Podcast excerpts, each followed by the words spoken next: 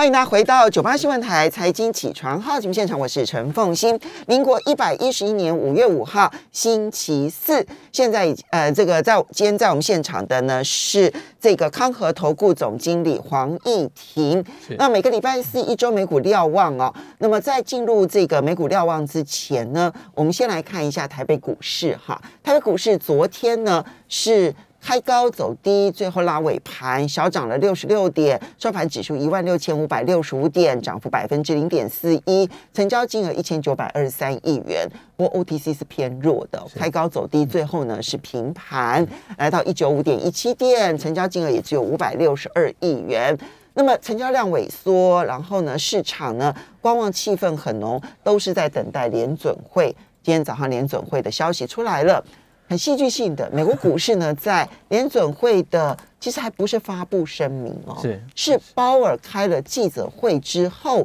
你就看到它出现了，就像是冲天炮式的一个大涨啊，就每嗯这四大类股涨幅都超过了两个百分点，就最后一个半小时，对，就拉了两个百分点以上，费城半导体还拉了四个百分点以上，怎么看待？其实就昨天的一个呃美股的盘势来看的话。当然是相当戏剧化。那事实上，在呃结论发表，甚至是刚刚开始开会后记者会的时候，其实股市还是呃偏弱，甚至是一度是翻黑。对，那反正是最后的大概就是一个半小时，快速的拉抬。那主要就是一句话，让市场觉得很安心，就是是鲍尔提到说，呃，在某一次升息，呃，某一次会利率决的会议当中升息。零点七五就是升息三码哦，这样的一个呃情境呢，目前并没有被积极的讨论啊。其实他也没有 完全说死啊，其实他讲的是非常的呃保守的讲法，非常联准会式的语言是是，但这件事情还没有被积极讨论。是是，那市场就呃超级超前联想，认为说升息零点七五个百分点，在某一次的利率决策会议当中是。可能性是极低无比啊，啊，所以这就让市场感到相当的安心，就让最后的一个半小时是大幅的拉抬，特别是原先相对跌升的科技类股，然后还有像飞半，其实涨幅都是相当的大。那就呃昨天呃所有 S M P 五百十一个次产业当中，当然是全数收红，哦这没有错。那涨幅最大倒不是科技，涨幅最大的是能源股，哦因为呃。能源股最近公布的财报其实表现都相当的抢眼，再加上欧盟要制裁俄油，是，所以油价也是涨到呃，美国原油涨到一百零八块，其实激励了能源类股的上涨。哦，那呃大方向来看的话，其实昨天市场是解读利空出尽的，嗯，就短线上来看的确是如此。那就整个盘势来说的话，呃，最近进入五月份之后的反弹，那某种程度上算是有迹可循。那手边给大家准备一个资料来给大家参考一下。嗯，那手边的这个图卡呢，呃，下面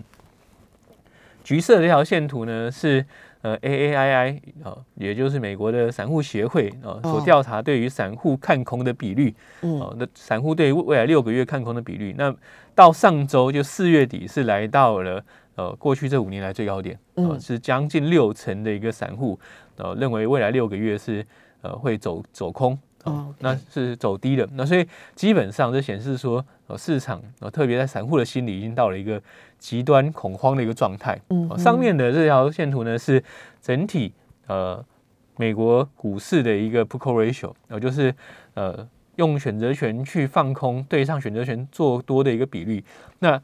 比较有趣的是说，哦，虽然散户的一个恐慌心理来到了。呃，过去这五年来的最高点，但是呢，在过去这几个交易日，哦，四月底的这几个交易日，其实呃，透过选择权放空的比率开始快速下降，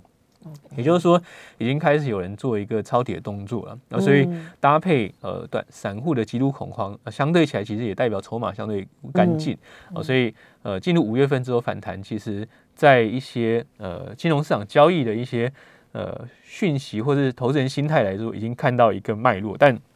更重要的重点当然还是昨天的，所以散户情绪是极度的偏空。对，但是呢，如果我们从 p u c o ratio 值来看的话，已经有人抄底了，甚至于打算在底部用高杠杆的方式，然后想要能够赚一笔这个反弹的一个大波是，对不对？好，OK，好，嗯。所以这样的一个反弹基本上算是合理。啊。当然，昨天的一个联准会利率决策会议就是一个推波助澜的效果。其实一个半月之前也是如此，我就是在会议之前市场的情绪是相对的紧绷，那会议之后的话，市场解读就利空出尽，所以出现呃很快速的反弹。那就目前来看的话，也是重演哦这样的一个呃这样的一个路径了。啊，所以就其实两三周前在节目上也跟呃投资人报告过，就是呃这一次联准率决的会议之之后有机会出现反弹，但是这个反弹是相当的强劲了哦。那也意味着其实上方呃到底有多少空间，也是值得大家去探讨。那昨天 S M P 五百是收在四千三百点。嗯哦，四千三百点的一个部分。那上方的呃二十日的均线呢是四千三百一十一点，其实是非常接近。五十日均线也就约莫于季线是四千三百八十二点，嗯然后两百日均线就年线的部分是四千三百九十四点，也就是说到四千四百点附近的话，是就会开始出现比较沉重的压力。那在上方的压力区间，哦，大概就可以去抓哦，先前在这一波呃急杀之前的一个整理区间的上缘，大概是四千五百点左右。那四千五百点之上有一个跳空缺口，那目前看起来的话，就是这一波反弹，呃，那相对起来比较呃强的一个满足点，大概就是四千五百点附近了。哦，再上去其实压力会呃相对比较大。哦，如果这样来看的话，其实幅度也没有很大，幅度不大。那以现在的点位到四四千五百点四千，五百点才五个百分点。对对所以其实呃，相对起来的反弹空间，呃，毕竟昨天真的大涨了啦，哦，所以反弹空间相对起来有受到压缩。那嗯再加上说大型的财报其实公布也开始慢慢近尾声，所以财报面的利多。呃，能不能进一步的激励大盘，其实是值得去讨论的。那目前看起来的话，呃，这一波反弹，呃，或是说接下来也几天上涨的话，呃，原则上就解读成利空出尽的反弹。哦嗯那在呃后续的一个走势的话，因为下一次的利率决策会议大概就是一个半月之后了，对呃，六月中旬，哦四十五天后，对，所以在这过程当中，当然观察重点哦，就是联准会的官员们哦，继续出来谈话，他的一个态度是不是呃继续维持鹰派？好、那大家会稍后会跟大家报告一下，就近期的经济数据的状况啊。其实嗯最近的经济数据所公布出来的结果，并不是这么的如如人意，哦，必须这么去去说。好、第一个来看的话，就上周四有公布第一季的 GDP，哦是负一点四，哦，老实讲是呃意外，哦，因为原来市场预期是百分之一，哦，其实已经偏弱了，哦，预期已经偏弱，因为去年第四季是呃正六点九，哦，本来预期是负呃正一，呃，出来结果是负一点四，啊嗯，那呃相较呃起来的话，当然是呃呈现出来的第一季 GDP 就是呃相当不理想啊、嗯。但呃拆解来看的话，至少呃它在个人消费部分还是呈现二点七的一个正增长，啊、嗯。那相对比较呃弱的部分的话是在呃。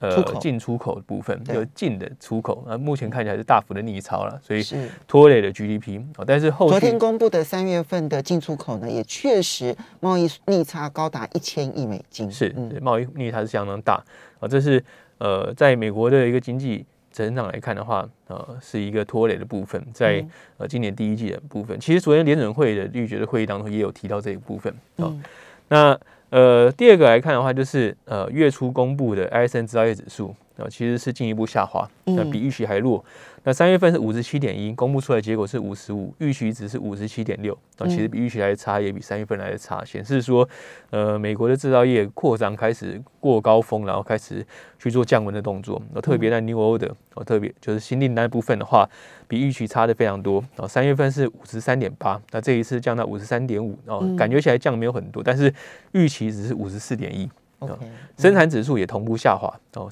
降到了五十三点六。嗯那最差的是就业指数哦，是五十点九嗯哦，显示说其实呃制造业部分的话，还是面临到很严重的一个缺工的问题哦，嗯就是聘雇部分的话是呃动能缺乏哦。那呃再跟大家解释或者是跟报告另外一个呃数据，其实这个数据、呃一般的媒体是比较少人在。在呃引述了啊，但是我觉得这个数据蛮重要，叫做呃 ECI，就是雇佣成本指数。嗯。哦，那这这雇佣成本指数是比每个月所公布的呃就业报告当中的一个呃薪资增长，嗯。的幅度哦是来更广阔。哦，就是它除了薪资的增长以外，还包含了其他的福利哦，所以它叫雇佣成本。嗯。哦。但因为它是一季公布一次哦，所以它呃相对起来的呃灵敏度没有那么高，但是可以看出说哦，它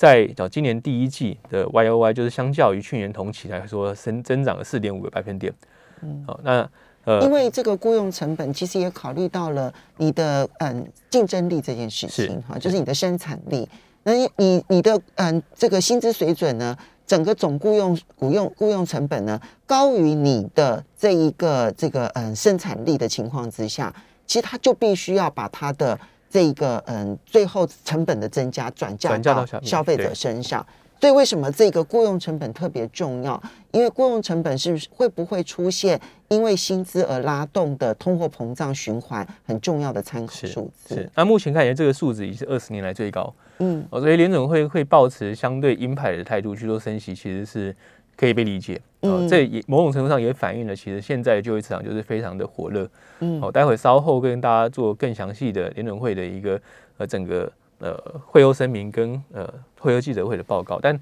目前为止的话，其实我们就是看到说呃经济的数据，呃老实讲是有开始过高点，开始往下降的速度，这样至少的成长趋缓，成长趋缓，对，那会不会进一步趋缓？就是未来这半年哦，甚至到年底之前，呃大家关心的焦点。其实，呃，经济学家们呃对于呃明年呃会不会进入衰退期，老老实讲是抱持越来越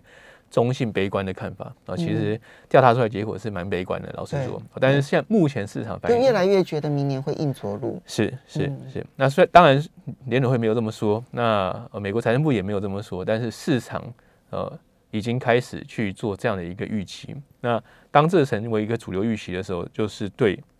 整个金融市场来说很重要的一个变数。哦嗯那这必须要去观察经济数据的一个变化。哦，将会是呃接下来这段时间，哦，甚至是呃各位去进行一个总体资产配置必须要去思考的。哦，所以短线上，哦，股市的反弹其实就是反弹市值了，哦，就是嗯反弹之后，哦，适度的再去做一次的呃减码或是呃增持现金。老实讲，对当下来看的话，是应该会是一个必须要去执行的一个交易策略。好，所以呢，就中期来讲，刚刚经济数据的解析呢，它有经济成长放缓的趋势影响，是甚至于明年呢会不会出现衰退？现在这个疑虑已经是高度的上升了。是所以这个是在中期的时候要考量的一个问题，但短期当然还是美国联总会的货币政策。我们休息一下，等一下更细腻的来解答它这里面的一个悬疑。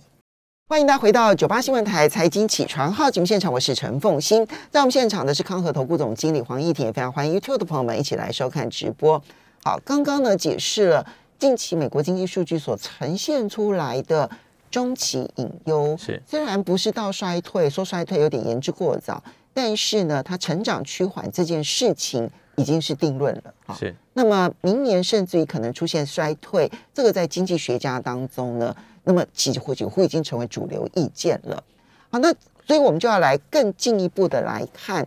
这一次的利率决策跟它的结果，可能对于短期走势的影响。刚刚中长期是有疑虑的哦，所以请注意，就是就算短期会有反弹，先以反弹来看待它。那我们先来看这个进一步的解析。那当然，昨天就呃会后声明当中的话，几个重点，第一个就是升息呃五十个基本点，呃，当然当然是呃符合预期了啊。第二个就是六月一号开始进行缩表，啊然后采取的方法是到期后不再购买，所以基本上呃并不是抛售哦债券，啊所以嗯呃短线对于债券市场的价格冲击相对来说是比较小，啊但其实它缩减资产负债表的规模是大的，哦。嗯。那呃六月一号开始的话，就是每个月缩呃七百呃四百七十五亿，然后三百亿是公债，然后一百七十五亿是呃 MBS，嗯，呃然后到三个月之后抵押担保证券是是三百三个月之后就是九百五十亿，那国债是呃六百亿，然后三百五十亿是 MBS，呃所以。就这个结构来看的话，事实上联准会是更想要去更快速的去让呃 MBS 在它资产负债表消失，哦，这其实也符合过去一段时间联准会的说法，就是未来资产负债表表当中只会握有公债，嗯不会再去持有 MBS。这其实可以被理解，因为这一次去买进 MBS 之后，造成的结果就是让呃美国房贷利率受到很大的压抑，然后让房市出现泡沫的迹象，其实很明显，然后房价还在涨。那但是就基本面来看的话，其实我们现在已经看到说，美国的一个房地产市场，第一个哦受到于呃抵押贷款利率冲到五以上，第二个来看的话就是价格太高了，所以、嗯呃很多成屋销售数据来看，已经开始出现停滞，甚至是连续五个月下滑的一个状况。哦，所以对成屋销售量已经开始减少，是，所以就是美国的一个呃房市正在降温当中。那现在嗯联储会希望的是，呃整体的一个经济活动都要有相当程度的降温，然后以控制通膨。哦，那呃第二个来看的话，就呃经济的一个看法，呃第一季经济是小幅下滑，哦，但是呢，呃联储会也有指出说，消费跟企业支出是强劲增长。那呃，其实这符合第一季我们看到 GDP 数字哦，所以呃，联准会在做决策的时候，其实已经考量到呃整个第一季的一个经济环境哦。第二个是就业的就业市场是非常强劲，然后通膨、呃、非常的高，然后反映的是疫情、能源价格上涨，然后还有更广泛的一些供需问题。嗯哦，其实我觉得更广泛的供需问题，这个这句话是值得去玩味的，我觉得嗯代表联准会呃目前还没有真正去厘清，如果要控制通膨，到底要从哪里下手。嗯因为联准会有抱怨，就鲍尔在记者会上面有抱怨说，其实他们工具是很有限的，他们呢只能够就是针对需求面，也就是说，我就是只有把资金收回来而已，我只有靠升息，然后减少需求面，但是在供给面所遇到的问题，我们是没有能力去解决它的。是。所以我觉得他正在暗示，通膨如果没有办法控制住的话，联准会也无能为力。是的，是的。嗯那俄乌冲突部分的话，呃，联准会认为是呃对经济会有高度不确定性，这后续的不确定性，希望需要去进一步的关心它。那联准会高度关注通膨风险，也就是说，现在联准会或是未来的联准会，基本上它是更在乎呃通膨，而不是就业市场的呃火热状态，或者是就业市场的一个一个呃温和扩张状况。其实它现在更呃首要的是压抑通货膨胀。嗯好，那呃，未来的一个货币政策将有几个面向来取决。第一个是公共卫生的一个状态，就是疫情啊，劳动力市场，啊然后通膨压力、通膨预期，然后还有金融市场跟国际动态啊这几个面向去决定哦日后的一个货币政策的走向。那这一次全数的委员都投支持升息零点五个百分点，那我特别注意到了布拉德，他也支持，也支持，也支持，因为他本来是超鹰派，说要升三码的，是就他也支持升两码。我就想说，嗯 某种程度上，这也是昨天反弹的一个原因了，就是、嗯。呃，原先最激进的一个联准会官员，并没有投下呃很激进的一个投票结果，就是啊，前上呃前两个礼拜的时候，他讲说要升息三码的时候，把市场吓吓坏了，死对，结果没想到你他的投票行为是支持两码的，是嗯。是。那会由记者会当中的话，当然大家的重点是放在呃升息呃零点七五个百分点，就升息三码，某一次利率决策会议升息三码这件事，呃目前不在联准会积极的讨论之下，嗯但其实联准会也没有说死哦。第二个来看的话，就是呃接下来几次会议哦个别升息零点五个百分点，就是五次两码的可能性是存在的。嗯也就是说，联准会其实还是保持相当鹰派的升息路径。而这一次升息零点五，并不代表是接下来不会这么做。嗯接下来很有可能在接下来几次会议都有可能这么做。老实说，它还是一个非常、嗯、快速的一个升息步伐。哦，那但短线上市场没有去呃留意它，或者没有去反映它了。哦，那呃通膨太高啊、呃是呃在联准会的会后记者会当中提到的，然后可能进一步的意外上升。哦，这部分呃就保持着代代表联准会对于未来的一个通膨经济还是保持的高度小心。哦，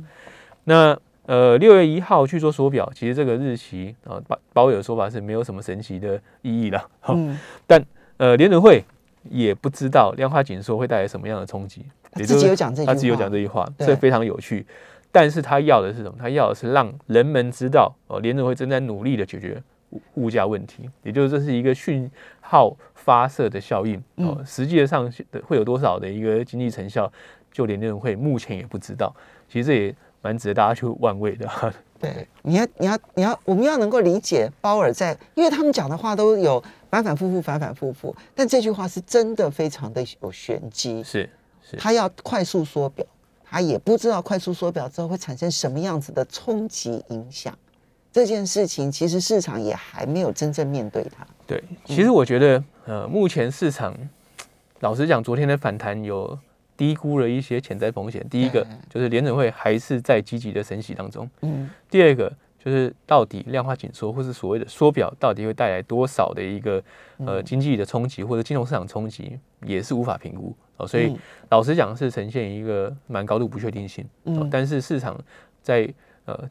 过去这段时间的压抑之下，其实昨天就找到一个出口去做一个反弹啊。其实这也是呃，我认为说短弹短期的反弹也许会延续啊，但是很快就会进入呃停滞或者是进入呃反弹之后的观望期的一个原因。所以今天凌晨呢，美国股市是一个非常乐观的一个情绪。这个乐观情绪也许不会只有一天，所以我们在短线上面要如何的操作？因为刚刚疫情提到了，短线虽然有乐观情绪，可是要注意，在更长期来看的话，经济有衰退的疑虑，那是要等到明年，不是今年哈。那么在中期来看的话，其实联准会缩表的速度是比预期要来得快的。那在这种情况之下，资金收缩可能产生的冲击有多大？市场现在也没有认真的面对，所以我们在应应上面要如何应应？第一个来看的话，就是呃短期的反弹啊，到底能够谈多久，会谈到什么什么？呃，什么情境啊？那就呃，假设投资人在上周有进场，或者是说短期子短线上也还有部位的话，那大概就可以留意几件事。第一个，当然短线呃大型的财报呃公布到呃中期以后了。老实说，最近如果还有一些大型财报不错，拉抬大盘走高的话，事实上就要考虑呃接下来大盘进一步推升的一个力道到底有多强。第二个来说的话，就是呃在呃接下来呃联准会官员又会开始。针对经济形势啊，针对通膨形势，针对后续的货币政策啊，进行一些言论的发表。那这些言论发表啊，当当然就是投资人必须要去呃谨慎去呃应应他的。呃，假设他们透露出来的讯息。呃，是更坚定的加速升息。嗯，加速升息不代表是一次真的是要升零点七五，而是说它可能会有更多次的呃升息两码以上，然后升息两码一个状况。那这种情况之下的话，实际上代表的是货币紧缩速度会非常快。那当然，市场也会很快速的转折向下。嗯，啊，所以呃，反弹好逢高去做一个相对的减码，增加现金啊，其实是相对比较。呃，老实讲是相对比较安全的操作方法了。这个是一个很重要的一个建议了，提供给大家做参考。我们要非常谢谢康和投顾总经理黄义婷，也要非常谢谢大家。